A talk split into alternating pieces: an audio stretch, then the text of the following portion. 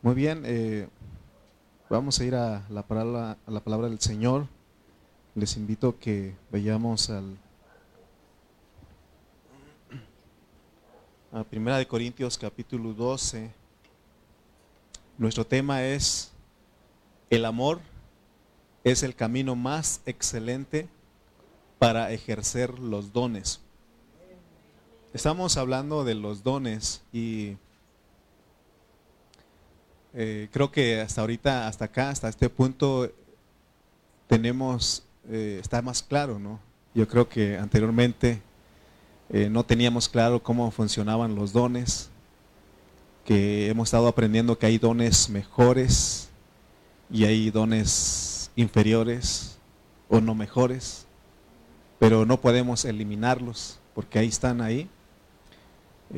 siempre hay algo que aprendimos del apóstol San Pablo, que, él, que su respuesta a todas las preguntas de los corintios es sí y no, o no y sí. ¿verdad? Así él, ¿se acuerdan que cuando le preguntaron acerca de comer lo sacrificado a los ídolos? ¿Y el cuál fue la respuesta que él dio? No y sí. O sea, no él no dijo sí y no, sino que dijo no y sí, ¿Por qué no y sí? Porque en Hechos había dicho que cuatro cosas eh, le habían mandado a los gentiles y una de las cosas era no comer los sacrificados los ídolos.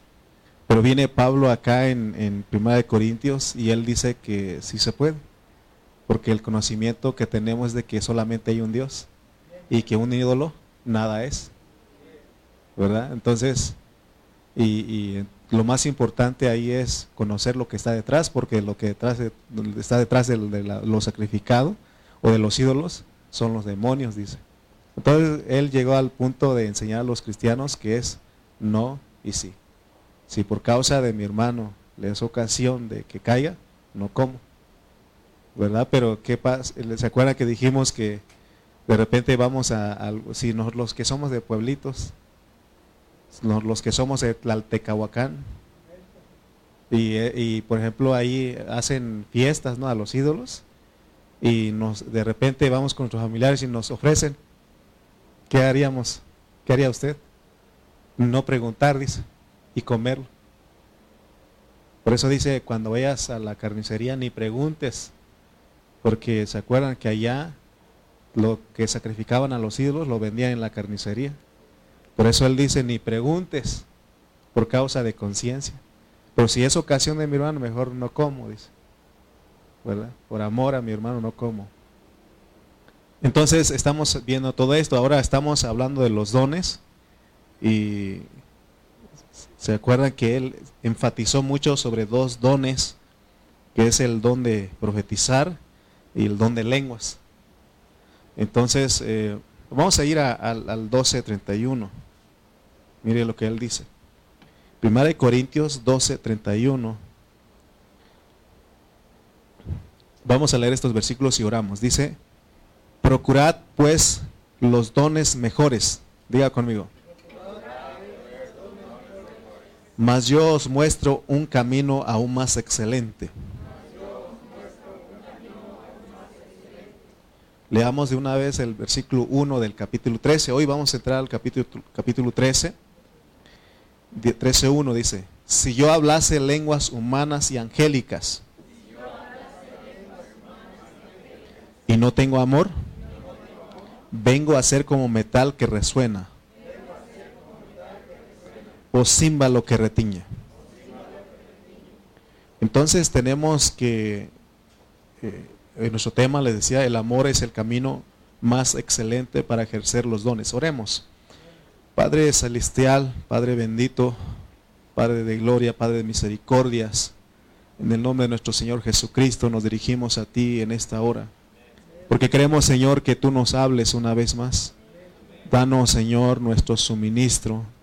Danos, Señor, el pan de cada día, Señor. Queremos, Señor, recibirte, Señor. Queremos comerte. Queremos aún comer a nuestros hermanos. Queremos disfrutarlos también porque a eso venimos. Gracias Señor por tu palabra, en el nombre de Cristo Jesús. Amén. Si hemos puesto atención acá, hay muchas cosas que hemos aprendido de Corintios, ¿no? Y esto es bonito, pero dice el versículo 31, procurad pues los dones mejores. O sea que, como les decía al inicio, hay dones inferiores o dones no mejores, pero hay dones este, mejores. Pero él aún va a decir, mas yo os muestro un camino aún más excelente, porque si nosotros no tenemos cuidado, eh, eh, eh, este, más en los siguientes versículos de, aquí de, bueno, en el 14, capítulo 14 de Pablo dice que el que, el que profetiza es mayor el que habla en lenguas, ¿verdad? Es mayor el que, el que profetiza que el que habla en lenguas. Si nosotros no tenemos cuidado, eh, si yo hablo, profetizo, y si aún lo hago en los tres niveles que ya hablamos, son cuatro, pero el, cuarto, eh, eso es, este, es diabólico, eso no. Ahí entra el diablo. Pero en el tercer, en los tres niveles que ya hemos hablado, si yo si yo entiendo así, me voy a creer superior al que al hermano que habla en lenguas. Entonces Pablo fue muy balanceado porque dijo, bueno, sí, es este mayor es el que habla en lenguas, pero ahora yo les muestro a un, camino más excelente. Hay un camino más excelente, por eso nuestro tema es el amor es el camino más excelente para ejercer los dones. Entonces, hay algo que Pablo nos está diciendo a nosotros, porque había un problema en la iglesia en Corinto y él eh, escribió para que, para dar solución a esos problemas. Por eso él dice que todos los cristianos debemos procurar los dones, pero los mejores dones. Él ahí da una lista, y, pero él dice que nosotros procuremos los dones. Vamos a ir al capítulo 12, no nada más para ver la lista de, de los dones que él nos dice.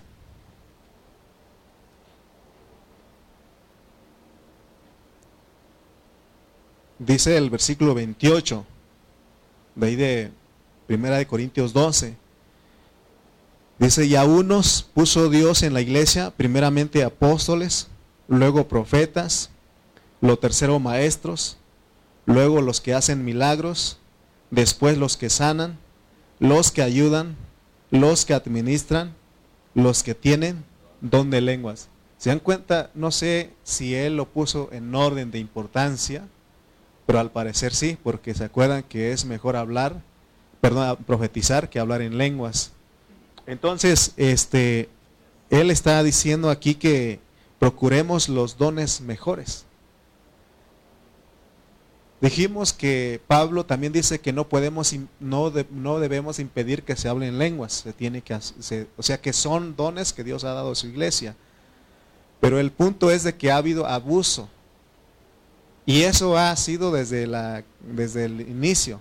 Cuando Dios dice no, el hombre dice sí. Dios dice, ¿sabes qué? Mejor profetiza porque edifica la iglesia. ¿Y, y qué hace el hombre? Es, enfatiza más en el don inferior. Eh, y eso había en Corinto, por eso él escribió eso. Y él dice, ¿saben qué? Yo hablo más lenguas que todos ustedes y vamos a eso. Porque aquí en el capítulo 14 él va a decir, yo hablo más lenguas que todos ustedes. Porque Pablo no solamente tenía la experiencia de hablar lenguas este, angélicas, sino también lenguas humanas. Sí, porque se acuerdan que ya hemos hablado de que él fue arrebatado al paraíso, al tercer cielo, y él oyó lenguaje, dice, que no le es dado al hombre decirlo. Entonces Pablo sí tenía la experiencia del lenguaje angelical, pero también tenía eh, la experiencia del lenguaje humana porque Dios lo dotó, por eso él podía ir, decíamos que él iba eh, eh, este, con los griegos, ¿verdad?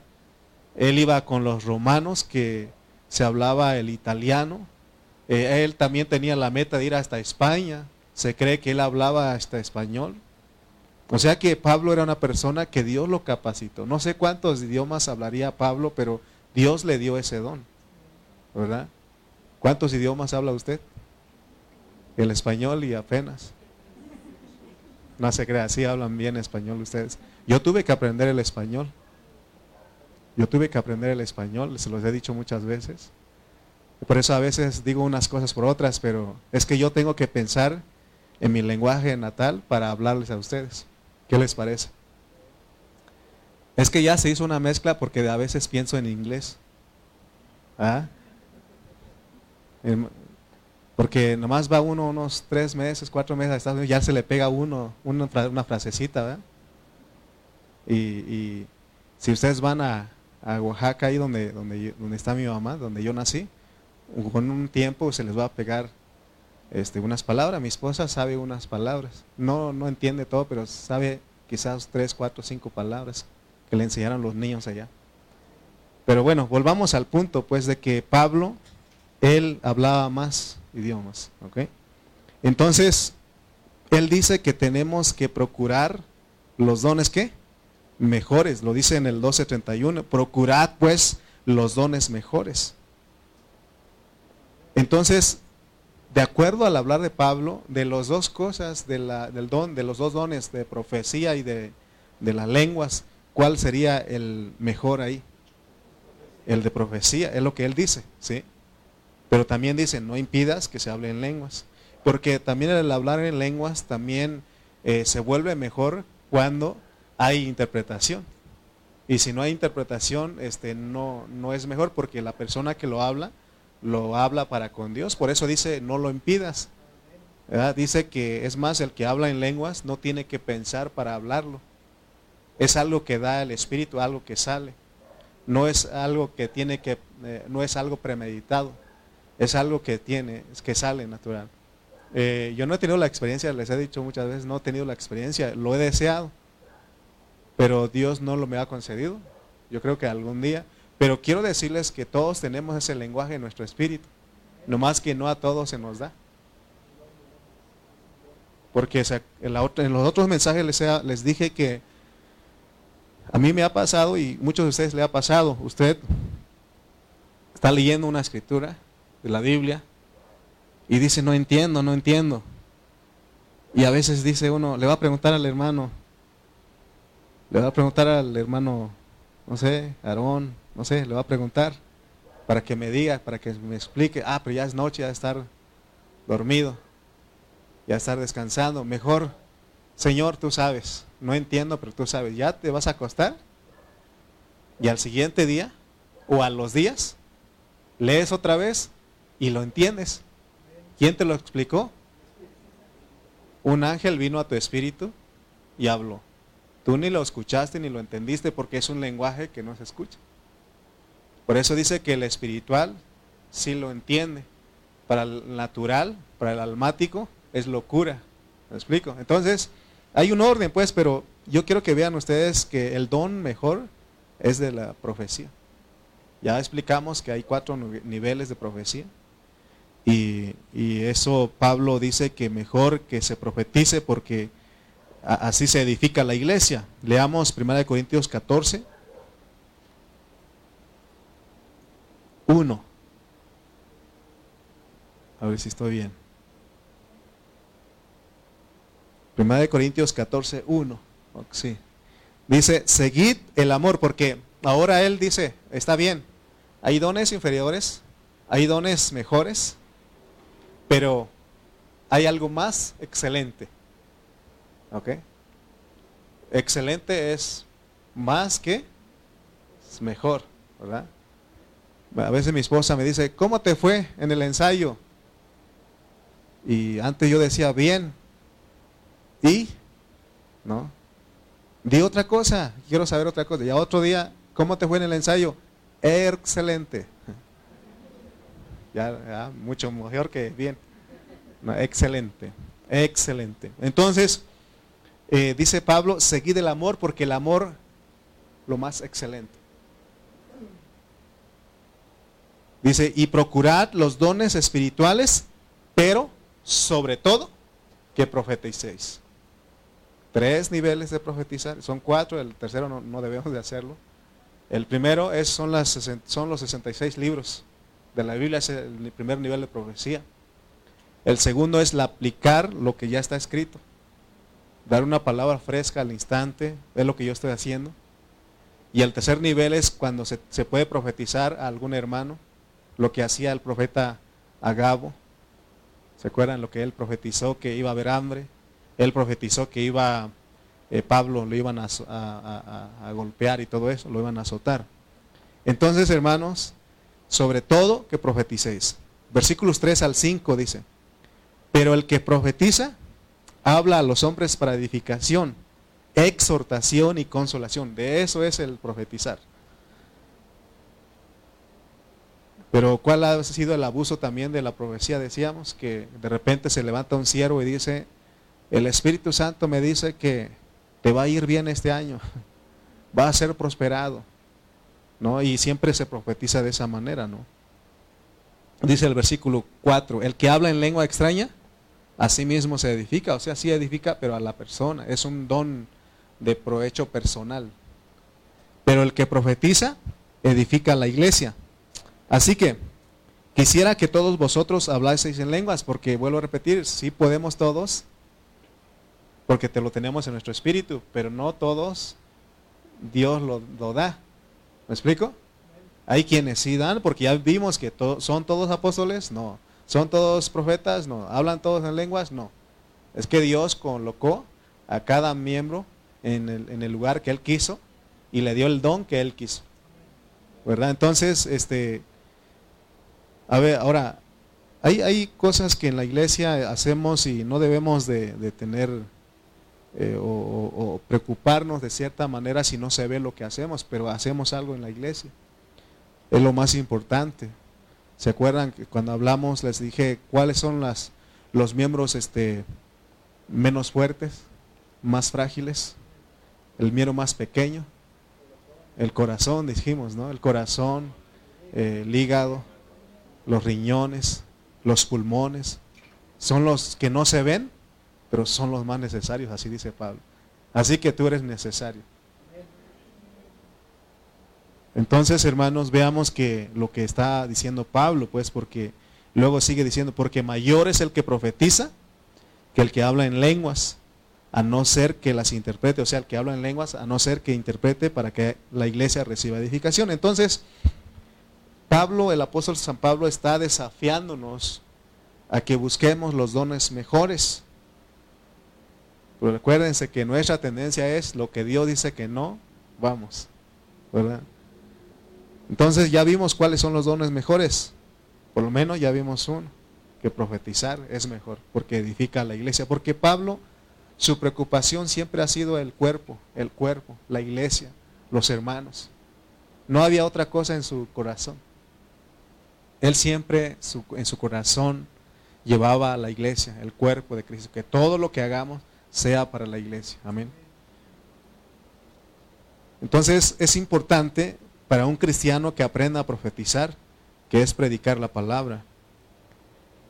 Pero después de que él dice que procuremos los dones mejores, ahora nos dice ahí en el 12:31, mas yo os muestro un camino aún más excelente ¿Cuál es el camino más excelente que nos quiere mostrar el apóstol después de hablarnos de los dones? El amor, el amor.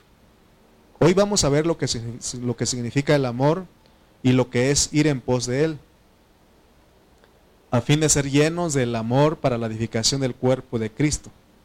Porque el objetivo de que nosotros nos llenemos del amor es para edificar el cuerpo de Cristo. O sea, necesitamos estar llenos de amor para edificar el cuerpo de Cristo. Entonces, él siempre estaba preocupado por el cuerpo de Cristo. Nosotros también tenemos que estar por el cuerpo, por la iglesia, por nuestros hermanos. Entonces, él dice que procuremos los dones,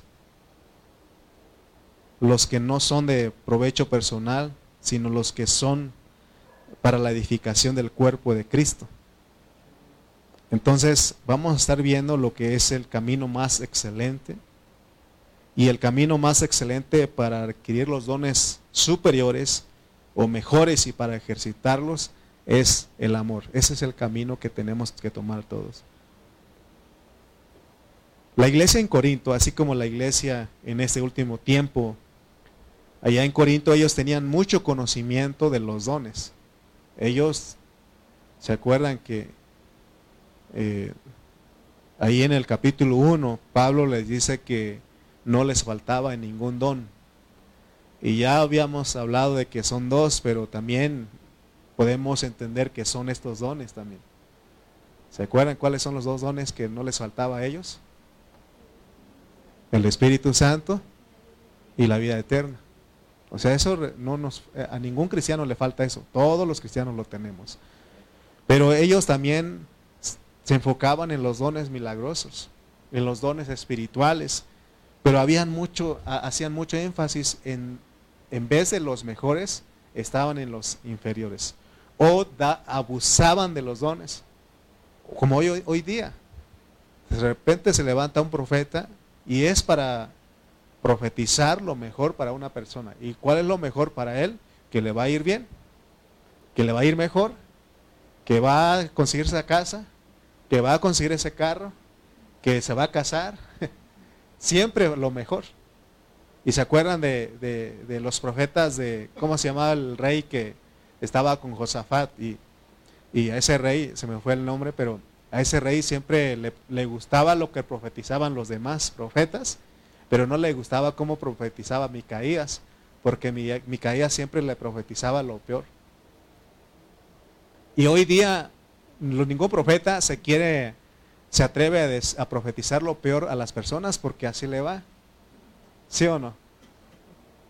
Pero sin embargo tenemos al profeta Agabo y él siempre profetizó dos cosas que profetizó que vemos ahí este, en, en Hechos.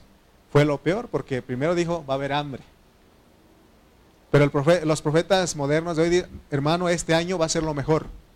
Feliz año 2023 ¿verdad? Próspero año nuevo.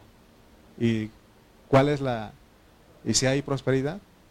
Siempre vemos que el mundo va de mal, va de mal en peor, ¿ok? Entonces, los corintios abusaban de los dones, especialmente de los dones milagrosos. Pero también Él nos enseña que un balance, Él no elimina, no quiere que impidamos que se hable que se usen los dones inferiores, en este caso de, hablar en lenguas, pero que no haya un abuso. Pablo no quiere que impidamos, no impidáis el que se hable en lenguas.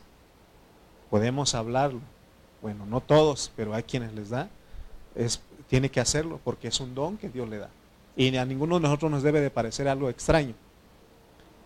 Pero también hemos, hay hermanos que han eliminado los dones tenemos a, los fundamentalistas. En el grupo de los fundamentalistas dijimos que está la iglesia metodista, los presbiterianos, los bautistas, ahí están en ese grupo. Y para ellos los dones ya no existen. Ya no, es más, no creen ellos en las manifestaciones del Espíritu Santo. Sin embargo, está el otro extremo, los pentecostales. Ellos hacen muchísimo eh, énfasis en los dones milagrosos, pero en cuanto al conocimiento, de la palabra, derrotados, no tienen. Entonces hemos dicho que el mejor, el, mejor cristiano sería el pentecostal bautista o el pentecostal este, presbiteriano, el pentecostal este, metodista, decíamos, ¿verdad? O sea, si fuera así, pero nosotros eh, hemos enseñado que tenemos que mantenernos en el centro, un balance, ¿no? Siempre me gusta recordar del pastor Francisco Javier Hernández, es un amigo nuestro. Y él dice, él un día dijo ahí en la Alianza de Pastores, hermanos, yo soy un bautista pentecostal, dijo. Sí, porque son de las pocas iglesias que son bautistas y tienen batería, tienen todos los instrumentos que usamos nosotros.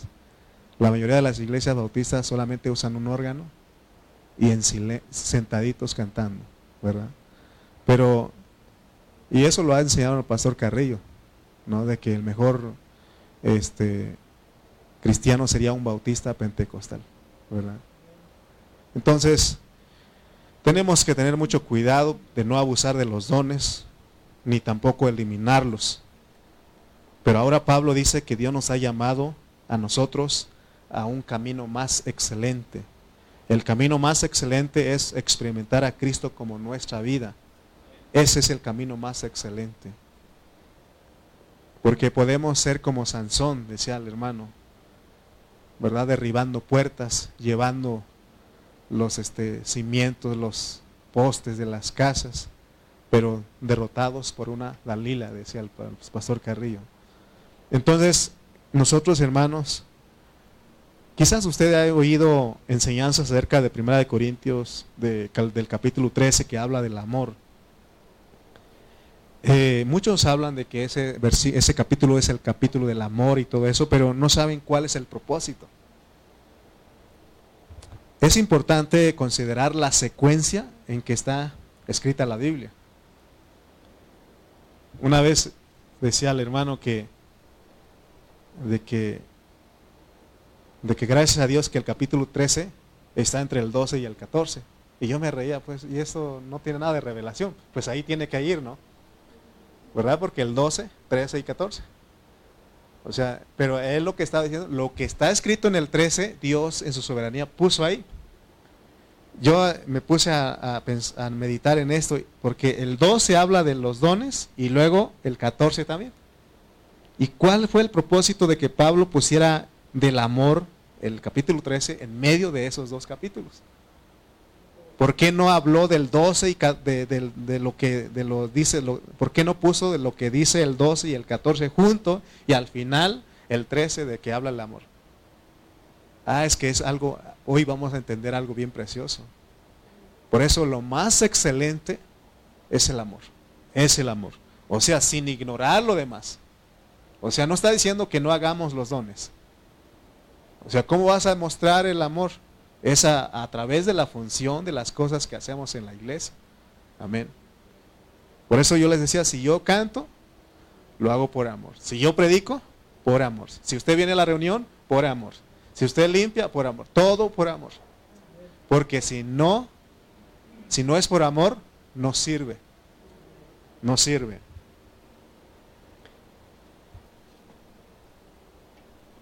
Recuerden que Corintios, la primera epístola a los Corintios fue escrita para arreglar todos los problemas individuales y colectivos que había en la iglesia en Corinto. Entonces Pablo cuando pone en el 12 de los dones y en el 14 de los dones, pero en medio pone el amor, es que hay una forma correcta de ejercer los dones. La forma correcta de ejercer los dones es el capítulo 13, es el amor. El amor es el camino excelente por el cual se ejercen los dones. Cada vez que se dice la palabra excelente es porque es lo mejor, sí. Por ejemplo, a veces, ¿cómo, cómo está? Bien. ¿Cómo me salió? Pues más o menos. Pero cuando es algo de calidad, excelente, excelente. En el mensaje anterior hablamos de una fórmula, de una fórmula y es la HECAA. ¿Se acuerdan ustedes de eso? Significa, esa, esa son como siglas, ¿no? Pero dijimos como una fórmula para llevarlo. Porque, por ejemplo, la fórmula del agua, H2O. Entonces, también nosotros necesitamos hacer eso. El, el sábado le estaba diciendo a mi hermano Rubén, que porque a veces me, hacen preguntas y hermano, y, y, y, rápido me acuerdo de un versículo y voy, aquí está, ¿no? No es que porque yo sea muy inteligente, o sea, ahorita lo que hago es me voy al celular, ¿no? Pero antes alguien me enseñó a mí, alguien me dijo, cómprate una, este, unas tarjetitas, hay algunos que se hacen como acordeón. Pon todos los versículos importantes, los que no te, te sabes de memoria, pero son eh, no, es, todo es importante, pero lo que quiero decir es que hay, por, ejemplo, si dicen, este, vas a un velorio y, hay versículos que hablan sobre el velorio, ¿no? Entonces yo hacía eso, escribía un versículo y así lo traía. Y, también este hermano que me enseñó dijo, es para que tú pelees con los testigos de Jehová, me dijo. Porque te hacen preguntas y, y ellos, no crean ustedes que los testigos son gente ignorante, ellos tienen mucho conocimiento. Y el cristiano, como no estudia, pues ahí lo tuercen a veces, lo confunden, lo atoran, ¿no? Entonces me decía él para que te pelees con ellos. Pero ya, yo entendí que no es para pelear con ellos, es para ayudar a edificar a la iglesia, ¿no? Entonces, es una forma, una, una buena herramienta eso, así me lo enseñaron. En el instituto, ah, no se crea. Un hermano ahí me enseñó, de verdad. Este, entonces, hay una fórmula que decíamos que es H, E, C, A. Como EKA. ¿Ok? Así. Este, este, estas siglas significan o quiere decir hablar nos hace ejercitar el espíritu y el espíritu nos trae al cuerpo y el cuerpo es para la administración de Dios y la administración de Dios se tiene que hacer con amor. Esa es la, la fórmula. Hablar nos hace hablar por el espíritu para el cuerpo y el cuerpo es para la administración y en la administración de la iglesia se hace con amor. Ok. Vamos a 1 Corintios 13, 1 nuevamente, porque ahí estamos. ¿Y por qué es importante el amor? Porque Él va a decir, dice el versículo 1, si yo hablase lenguas humanas y angélicas, ya vimos que hay dos, son dos cosas diferentes, lenguas humanas y lenguas angélicas, ¿ok? Y no tengo amor, vengo qué? Asire. Es para despertar. Ah, pero nadie estaba dormido en esta Pero así es, es lo que está diciendo. A ver, sigue este tono. No es ningún tono, es un sonido nada más. Es un ruido. ¿Ok? Y entonces dice, vengo a ser como metal que resuena o címbalo que retiñe. ¿Se acuerdan ustedes? El pastor este Cayetano, o sea, es uno de los versículos favoritos de él. Y, yo el otro día lo dijimos aquí, ¿no? ¿Se acuerdan? No me acuerdo, creo que es Miqueas, Naún, Abacut, bueno. ahorita se me acordé porque dice, ¿se acuerdan que Dios dijo, vayan lejos a tocar, ah, vayan lejos con su ruido, su ridajo, ¿se acuerdan de ese versículo? No escuchará más, no, no escucharé más su ruidajo. ¿Alguien se acuerda dónde está ese Creo que lo di cuando hablamos de los músicos. Entonces, bueno, luego lo buscamos, pero o sea que cuando no es en amor viene a ser un ruidajo. Todo lo que hagas es un ruidajo. Ok, ya no lo busquen porque si no se van a perder. Luego les, les, prometo que se los traigo el siguiente. Así hago yo, les, les debo y ya luego les traigo. Ok, entonces todo lo que nosotros hacemos en la vida del cuerpo es a través de los, de los dones. Pero si los dones, si en los dones no se usa el amor, no es el amor, entonces venimos a hacer qué? Como símbolo que retiene un ruidajo nada más. Somos como los metales que hacen ruido, solo ruido y nada más. Por eso el Señor, ya no escucharé sus salmodias, el ruido de sus tamboriles, ¿verdad? Porque no lo hacen con amor. Entonces lo que Dios, cada cosa que hacemos si no es en amor, viene a ser nada más eso, sin sentido. Entonces el amor es un requisito para movernos en el cuerpo de Cristo. El amor es un requisito para movernos en el cuerpo de Cristo. Esto que estamos hablando es serio, hermano, porque en mi caso yo puedo funcionar como pastor y no tener amor. ¿Qué le parece a usted? Podemos estar aquí sirviendo al Señor o podemos venir a la reunión y sin amor. Es lo que está diciendo ahí. No está diciendo que no eres cristiano, eres cristiano, pero no es el amor, no hay amor. Amén. Yo puedo ser un predicador, usted puede ser un predicador y no tener amor. Podemos ser un evangelista y no tener amor. Leamos otra vez 1 Corintios 13 del 1 al 3. Si yo hablase lenguas humanas y angélicas y no tengo amor, vengo a ser como metal que resuena o címbalo que retiñe. Y si tuviese profecía y entendiese todos los misterios y toda ciencia, y si tuviese toda la fe, de tal manera que trasladase los montes y no tengo amor, nada soy. Y si repartiese todos mis bienes para dar de comer a los pobres, y si entregase mi cuerpo para ser quemado y no tengo, y no tengo amor, de nada me sirve. Miren, hay gente que está llevando de comer a los que están en los hospitales, en las calles, y no son cristianos. ¿Qué le parece a usted que sí se puede hacer eso? Sin amor. Y aquí a veces, hermano, hay que llevarlo. Le dije, espérate, espérate porque vamos a ir. De hecho, hemos ido. Pero no queremos hacer algo que no sirve porque no es el amor. Porque para que sea en amor necesitamos madurez, crecimiento. Si no estamos creciendo en vida como cristianos, vamos a hacer siempre algo, hermano, para llamar la atención. O vamos a hacerlo sin amor. Ahorita te voy a llevar a un punto para que veas. Dice aún el 3 dice, y si repartiese todos mis bienes para dar de comer a los pobres, y si entregase mi cuerpo para ser quemado y no tengo amor, de nada me sirve. Yo me acuerdo de una hermana que decía, eh, cuando estaba con el pastor Cayetano, e, e, ella decía, porque cuando usted lee Apocalipsis, los que entran al reino directamente son los mártires, ¿no? Y ella dice, ah, que me maten para ir. Pero acuérdate lo que dice, y si no es amor, esos hermanos, esos mártires no lo hacían sin amor, ellos lo hacían en amor. A ver, a veces yo voy ahí y que se me cae ese, ese poste y me muero, soy un mártir. No, tienes que saber algo, eh, tiene que ser en amor. Mira, te voy a llevar Apocalipsis 2, 2 al 4. Apocalipsis 2, 2 al 4. Y lo, lo, mire lo que dice aquí, pues. Está hablando, le escribe a la iglesia en Éfeso.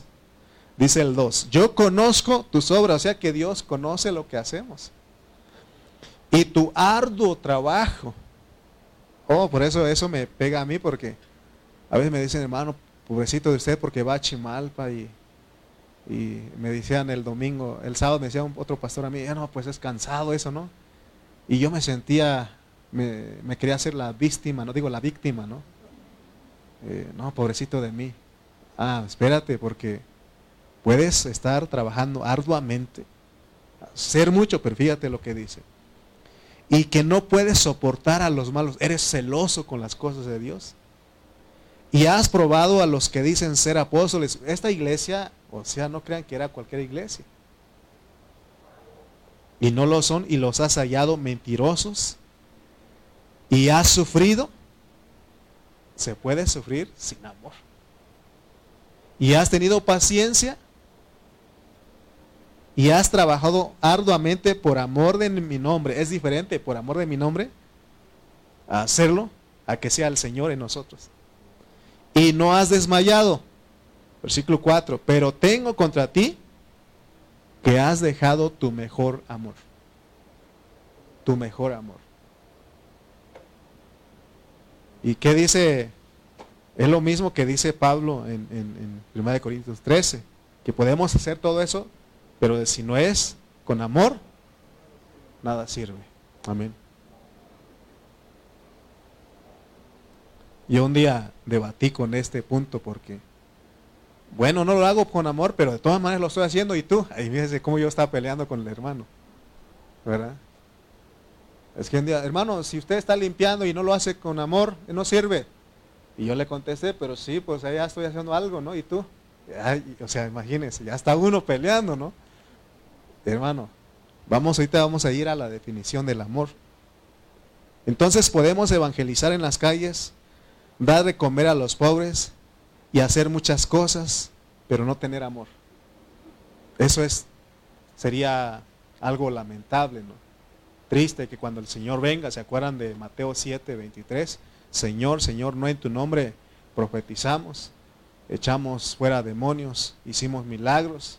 Y Él dice, apartados de mí, hacedores de maldad. Ya entendemos más ese versículo, porque no se hizo, sí es cierto que ahí no se hizo bajo la voluntad, pero la voluntad de Dios es el amor, pues. Amén. Entonces, hermanos, el amor no se le mide por nuestra acción, por lo que hacemos, sino por nuestra reacción. Amén. Por nuestra reacción. Hay una anécdota que contaban que de un predicador. Por eso le dije que podemos predicar sin amor. Y, yo le pido a Dios que no me pase eso porque puedo no hacerlo. Dice que estaba el predicador hablando del amor, desarrolló, hermano, hermenéuticamente, con apologética y quién sabe qué tantas cosas, y habló una prédica bien, bien, bien, bien hermoso, bien maravilloso, y dijo que el amor es esto y lo otro, ¿no? Ya terminó de predicar y se fue a sentarse ahí en la banca porque era un pastor invitado y toda la gente se quedó impactado, ¿no? De lo que habló. Y ya regresaron los niñitos de la escuela dominical y ya ven cómo hacen cuando, ¿no? Cuando la maestra, no es la maestra Araceli, entran todos corriendo. En eso que pisan el, el pie del predicador, y traía una uña enterrada ahí. hasta me dolió. Se enojó el, predicador y le dio una patada al niño hasta allá, lo botó llorando el niñito. ¿Qué cree usted que le quedó más a la gente? ¿La, la prédica que él dio o la patada que le dio al niño? ¿Se imagina? Entonces, no, una vez, el otro del domingo les dije a ustedes que Dios me puso a prueba un día. No estaba predicando, estaba en la casa del pastor Cayetano. Y llegó visita, llegó una, una, señora ahí con su niñito. Le decía que ese niñito brincaba para allá y tiraba todo, hermano. Y uno de esos vueltas llegó y me dio uno aquí. Te lo traigo la marca aquí. No, hermano, cuando se da uno aquí, ¿no? ¿Cuántos han jugado fútbol y le dan uno aquí? O se pega, ay hermano. Y ya no, dije nada, pues. Y el pastor Cayetano dijo, no se preocupe, déjelo. Déjelo. O sea, a él no le dolió, ¿no? Pero a mí sí. No, ya después dijo, déjelo amarrado ahí porque sí duele, dijo. No, pero se dan cuenta, hermano, uno es probado, ¿no? No, cuando salgo a manejar en la calle, viene otro y, Señor Jesús, ¿no? O sea, tiene que ser en amor, el amor. O sea, por eso les decía que este hombre, ¿qué se le quedó más a la gente? ¿El amor que la prédica, la hermosa prédica que dio o su reacción? ¿Qué puede uno hacer que cuando, si alguien pasa y piensa, ¿qué va a hacer usted? Pues aguantar. Por amor venimos, ¿sí o no? Amor venimos. Entonces, tenemos que tener mucho cuidado porque nuestras acciones niegan todo lo que nosotros aparentemente hacemos con amor. En Romanos 12, ahí Pablo habla de los dones. Habla de la profecía, del servicio, de repartir, de todo lo que habla ahí. Pero en el versículo 9, él mete después de los dones él mete el versículo 9 y el 9 dice, el amor sea qué? Sin fingimiento. Oh, se puede fingir. Que no dicen, este, hay un dicho, ¿no? hacen este chiste, ¿no? Este de, creo que Juanito usa ese. Me da otro poquito, ¿cómo dice usted? Eh, por poquito nos deja sin comer. Otro poquito, ah, dice el, que ofrece, ¿no? Otro poquito, y dice otro poquito nos deja sin comer, ¿verdad? O sea, ya le está echando, ¿no? Porque, ¿sí o no? También alguien una vez dijo, no van a querer más, sobró. No van a querer más, de todas maneras se va a echar a perder. O dijo, no van a querer, de todas maneras lo voy a echar, lo voy a tirar. Imagínense. ¿Es en amor eso? Aunque lo hacemos en chiste, en broma, pero ¿verdad que no queda? Por eso le dicen, por poquito nos deja sin comer, tampoco. Entonces, hermano, podemos fingir el amor. El amor, pero el amor es el camino excelente, dijíamos, ¿no? El amor es como un antibiótico espiritual. Si hay amor en una iglesia local, Allí no hay necesidad de que de preocuparse por las enfermedades espirituales, porque el amor es la medicina para curar todas las enfermedades espirituales, porque Él es el camino más excelente. Pedro, el apóstol San Pedro, en Primera de Pedro 4.8, Primera de Pedro 4.8, él dice, y ante todo, tened entre vosotros qué? Ferviente amor, porque el amor cubrirá multitud de pecados. Fíjense. Porque podemos ofender a nuestros hermanos, ya sea con nuestro hablar, con nuestra actitud. No vayan a creer ustedes que no ofendemos a los hermanos, los ofendemos. Y aún podemos tratarlos mal. Y aún yo, me ven ustedes aquí predicando, pero yo puedo hacer eso. Pero si yo reconozco mi falta, aún debo de tener amor para reconocer mi falta. Y por eso debo de pedir perdón. Porque hay quienes no reconocen. No es que yo no lo hice. A veces le dicen a uno, ¿me perdonas? ¿De qué te voy a perdonar? No hay nada, pero adentro está hirviendo de coraje. A mí cuando me dicen, hermano, ¿me perdona? Sí, sí, te perdono. Y a veces me dicen, no lo vuelvo a hacer. No, lo vas a, lo vas a volver a hacer otra vez. Sí, porque el Señor dijo, ¿hasta cuántas veces debo perdonar a mi hermano? ¿Siete? ¿Setenta veces siete? Y aún dice, si siete veces viene el mismo día y te pide perdón, perdónale. ¿Sí o no? Entonces, hermanos, una vez que nosotros tenemos amor, estamos capacitados para pedir perdón. Cada vez que la regamos, tenemos que pedir perdón y los hermanos están obligados a perdonarnos. No hay ningún pecado, no hay ninguna ofensa que no se perdone. En el mundo sí. En los mundanos dicen que te perdone Dios, pero yo no. Y otros se atreven a decir, ni perdón de Dios tienes, así dicen. Pero entre el cristiano, entre la iglesia cristiana, no hay algo que no se puede perdonar. Ahora, porque a veces me dicen, entonces hermano, pero no, no hablas mucho con el hermano, ¿verdad? Si no este, dices que perdonaste. Y yo quiero decirles algo porque, ¿se acuerdan ustedes que el apóstol San Pablo y Bernabé tuvieron diferencias por Juan Marcos? Tuvieron una, una, una diferencia. Y dice que cada quien agarró su camino, pero al final se encontraron otra vez.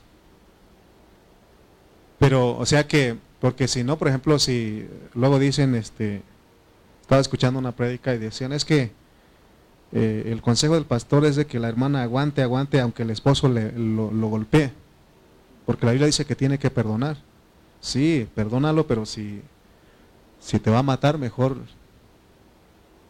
¿Sí o no? Es lo que dice la Biblia, la enseñanza, correcto. ¿Sí? Entonces, tenemos, bueno, ya entraríamos en todo otro tema ahí, ¿no? Pero lo que estamos hablando del amor, pues, hacer todo en amor. Si vas a perdonar, debe ser en amor. Entonces, o sea que Dios te va a guiar lo que tienes que hacer. ¿De acuerdo? ¿Por qué te estamos obligados a perdonarnos unos a otros? Porque Cristo nos perdonó. Cristo nos perdonó. Entonces estamos hablando del capítulo 13 que habla del amor, que es el camino más excelente y es el que es el camino para operar en la vida de la iglesia. Todo lo que hagamos debe ser en amor. En otras palabras, debe ser Dios en nosotros, debe ser Cristo en nosotros. Debemos de ocuparnos en la vida de la iglesia, pero pero si no alguien me dice, hermano, es que no lo hago porque no tengo amor todavía. No, tienes que empezar. Tenemos que empezar. No crean ustedes que cuando yo empecé, o ahorita no la estoy regando, no estoy fallando, la sigo, sigo fallando. Sigo ofendiendo a los hermanos, pero ya no es como cuando empecé. ¿De acuerdo? Cuando empecé aquí en el púlpito agarraba yo para ofender a los hermanos. Si me enteraba yo de algo que hacía el hermano, aprovechaba para darle duro. ¿Y cuál amor ahí, no? ¿Cuál misericordia? Pero ya fui aprendiendo, pues.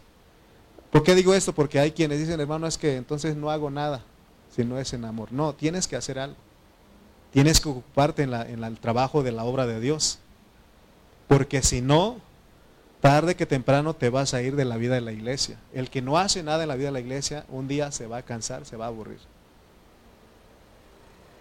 No me acuerdo quién mandó una, este, una historia, una anécdota ahí. Yo vi en el internet de una hermana o de un joven que se quería ir de la iglesia. No sé si ustedes han leído esa. Y dijo, me voy a ir porque fulano es esto, mengano es esto, esta hermanita es bien chismosa, así, ¿no? Y el pastor le dijo, antes de que te vayas, agarra un vaso, llénalo de agua y date vuelta adentro de la iglesia donde están los hermanos.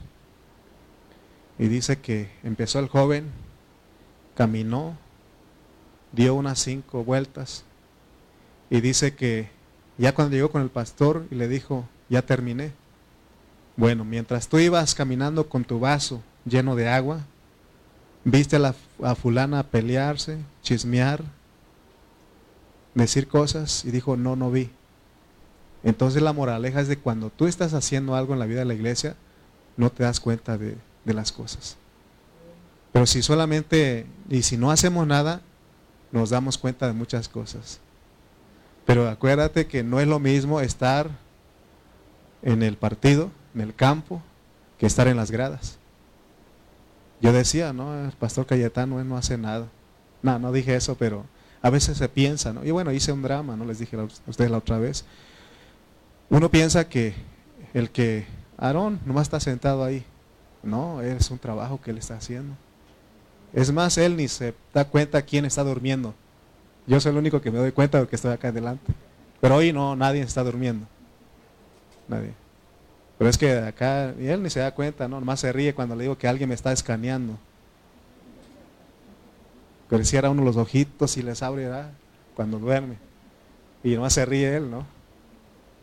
Ah, sí, se dio cuenta el otro día de Chuchito que estaba. Ah, ah no te creas, hermano. Es broma. Pero, cuando usted está haciendo algo, ni se da cuenta de lo que hacen los demás, porque está ocupado. Tenemos que ocuparnos, porque si no, nuestra vida espiritual va a fracasar. A mí me dicen, hermano, ya no voy a tocar en la alabanza. Y les he dicho, hermano, está bien, yo no te puse, yo no, tampoco te estoy quitando, pero vas a, te vas a enfriar, te vas a enfriar. Hermano, ya no quiero hacer nada, está bien, no podemos obligar a nadie, pero si les digo, les advierto, te vas a enfriar, vas a fracasar en tu vida espiritual.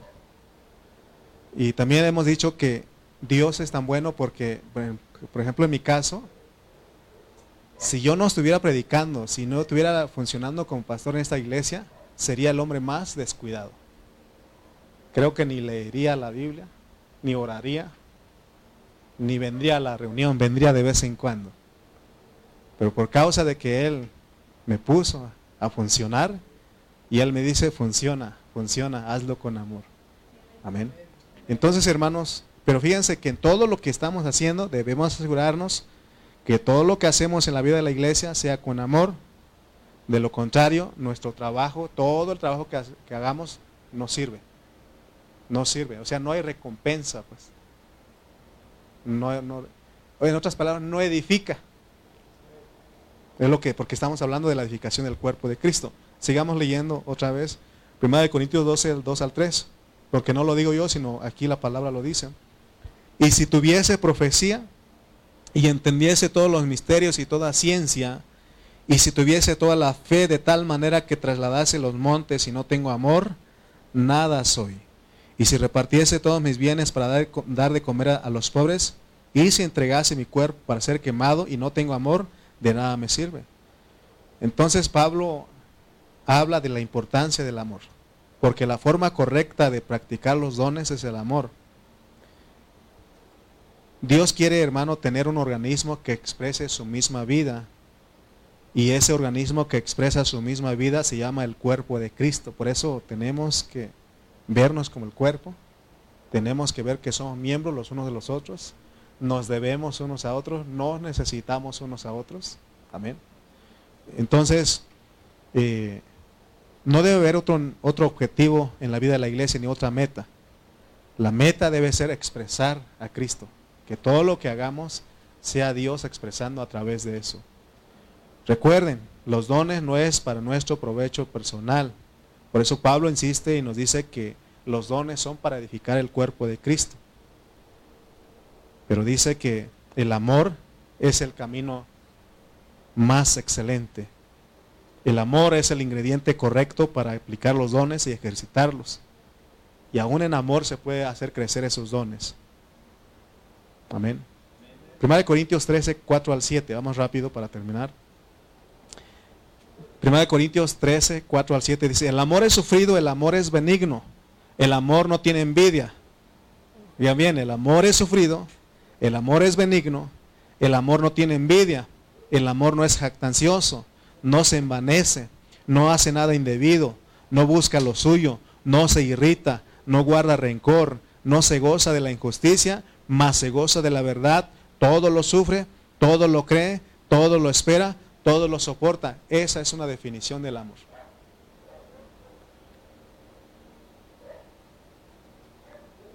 El amor no es nada terrenal. Este amor que estábamos hablando es celestial. El amor, ¿por qué es celestial? Porque es una persona. Dice primera de Juan 4:8 que Dios es amor. No es nada terrenal. Eh, ¿Qué hacen? Dice el Señor, ¿qué hacen de más? ¿Cuál es la, cuál es la diferencia o qué hacen de malos o, o cómo dice? ¿Cuál es la diferencia entre un cristiano y un mundano? Si el mundano dice, amo a los que me aman, amo a los que me caen bien, amo a los que me hacen un bien, es lo que dice el publicano, dice. Nosotros dice, en cambio, ustedes tienen que amar aún a sus enemigos, ¿verdad? Entonces es algo celestial, pues. Y aquí en, el, en los versículos del 4 al 7 de 1 de Corintios, son 15 ingredientes de este amor. 15 ingredientes. Si nosotros expresamos estos 15 ingredientes, estamos en el camino más excelente. Se dan cuenta que la iglesia en Éfeso sufrían, pero no tenían lo demás. Se necesitan esas 15. ¿Y cómo podemos obtener esas 15? Es tomando a Cristo. Es tomando a Dios todo el tiempo. Que sea Cristo, que sea Cristo, que sea Dios. En este amor nosotros no necesitamos fingir ni no necesitamos actuar.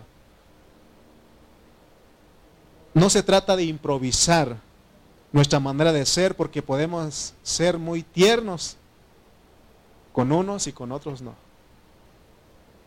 Podemos ser muy tiernos, muy amables, muy amorosos con otras personas, pero en casa ser, otra persona. ¿Verdad? Por eso dice el dicho, candil de la calle, oscuridad de tu casa. O sea, hermano, eh, para cumplir, es reunir estos 15 requisitos, es tomando a Cristo. Es tomando a Cristo.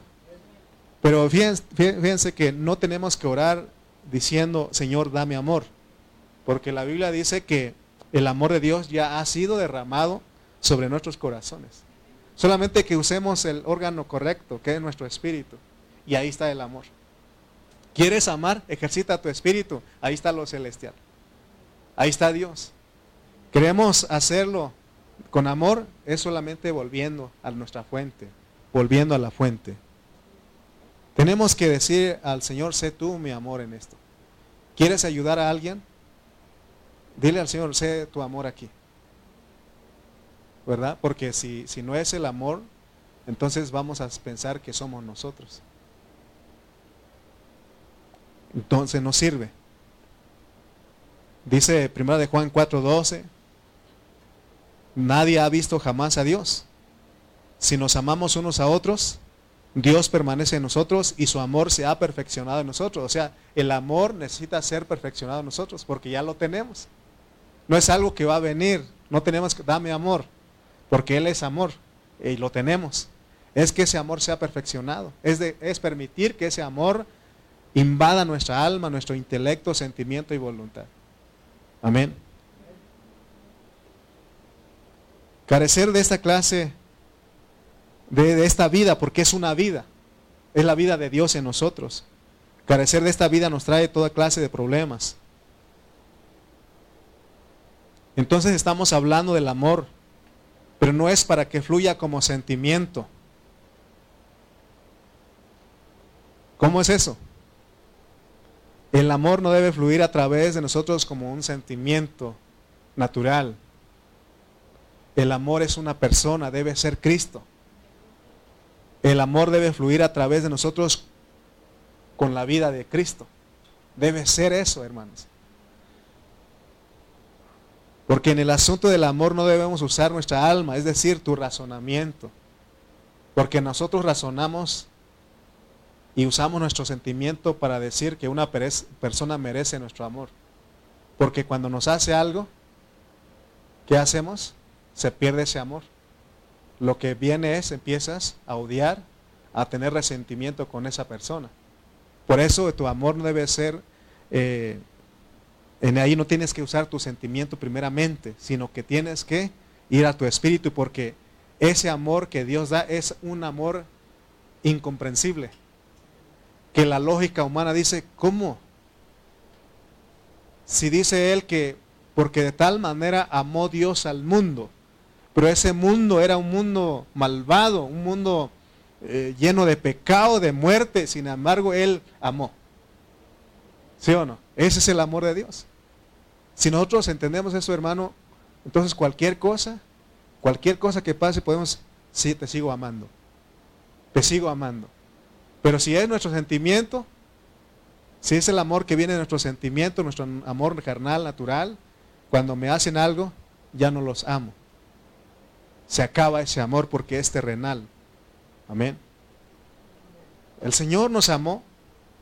No merecíamos su amor. Pero la Biblia dice que Dios es rico en misericordia por su gran amor con que nos amó. Dice que aún estando nosotros muertos en pecados, nos dio vida juntamente con Cristo por gracia, por un favor merecido, eres salvo. Somos salvos. Amén. Por eso el 3, 1 eh, Corintios 13, 8 dice, el amor nunca deja de ser. El amor nunca deja de ser. Pero las profecías se acabarán y cesarán las lenguas y la ciencia acabará.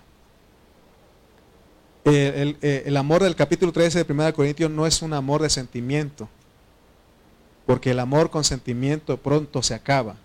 Por eso él dice, el amor nunca deja de ser. El versículo 13 también dice, y ahora permanecen la fe, la esperanza y el amor, estos tres, pero el mayor de ellos es el amor.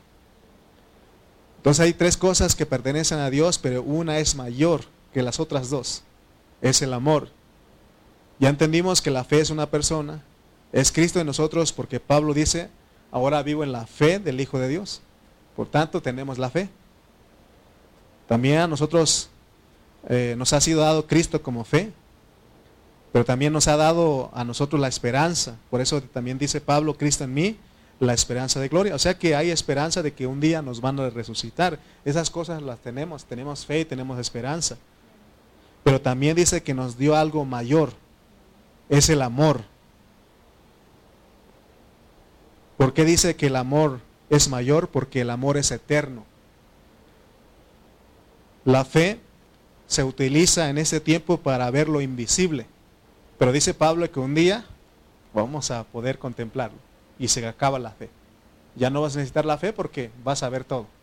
Ahorita necesitas fe porque no ves. Pero va a llegar un momento, por eso dice que la fe se acaba. ¿No? O se va a terminar en cierta manera porque ya no necesitamos fe, porque ya vamos a estar en la esfera espiritual. Amén. La esperanza también un día va a terminar porque es cuando Cristo se forme totalmente en nosotros. Y cuando Él venga en su venida, nosotros somos resucitados, ya no hay esperanza porque ya se cumplió. Pero el amor es eterno. Por eso en Jeremías dice que con amor eterno te he amado, por tanto te he prolongado mi misericordia. O sea que el amor, hermano, es lo excelente, pues. Es lo máximo. Es el mayor de todas las cosas. Si nosotros, este amor se perfecciona nosotros, hermano, tendríamos una vida de iglesia gloriosa, donde Cristo es expresado. Y allá vamos, pues. Por eso tenemos que orar, tenemos que clamar, tenemos que meternos en el cuerpo y siempre teniendo en cuenta que debe ser el amor. Amén. Pónganse de pie, por favor. El amor, el amor no es en el sentimiento. Porque si es en el sentimiento, es temporal, se acaba. Pero en cambio el amor de Dios, no importa lo que hayamos hecho, no importa lo que pase, pero si tenemos el amor de Dios, dice que cubre multitud de pecados. Amén. Podemos perdonar. Padre Celestial, te damos gracias porque nos traes esta palabra, Señor. Perdónanos, Padre, porque nosotros, Señor, muchas veces actuamos en nuestro amor, pero este amor de nosotros es un amor condicional. Es un amor que pone condiciones. Pero tú nos amas, nos amas, porque eres rico en misericordia. Aún estando nosotros muertos en nuestros delitos y pecados, tu vida diste por nosotros. Nos salvaste, Señor. Queremos ser como tú, queremos expresar ese amor. Danos de ti más. Danos, perfecciona tu amor en nosotros. Gracias por tu iglesia. Gracias por esta enseñanza que nos das, pero más que enseñanza, vemos que es un alimento espiritual. Porque venimos al mejor restaurante. Venimos, Señor, que es, aquí, que es tu iglesia local en este lugar. Gracias, gracias por tu palabra. En el nombre de Cristo Jesús. Amén. Amén. Amén.